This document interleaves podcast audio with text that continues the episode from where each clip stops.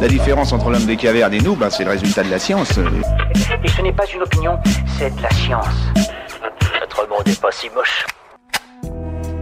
Les planètes ont-elles un réel pouvoir?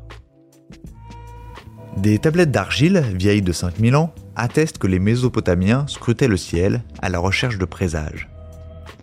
Astrologues et astronomes se sont confondus jusqu'au rationalisme de la Renaissance. Colbert interdit l'enseignement de l'astrologie à l'université en 1666. Mais aujourd'hui encore, des croyances persistent quant à l'influence des planètes sur les êtres vivants. Pour les scientifiques, la seule force en jeu est la loi de Newton.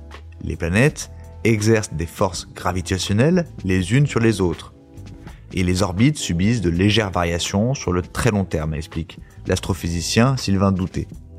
Des Américains ont découvert en 2018 que Jupiter, de par sa masse, et Vénus, de par sa proximité avec notre planète, allongent de manière infime l'orbite de la Terre tous les 405 000 ans, avec des conséquences sur le climat.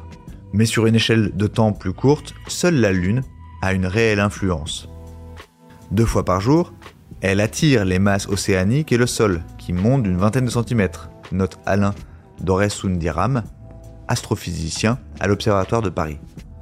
Mais, poursuit-il, aucune corrélation n'a pu être faite avec un plus grand nombre d'accouchements ou une pousse plus rapide des cheveux.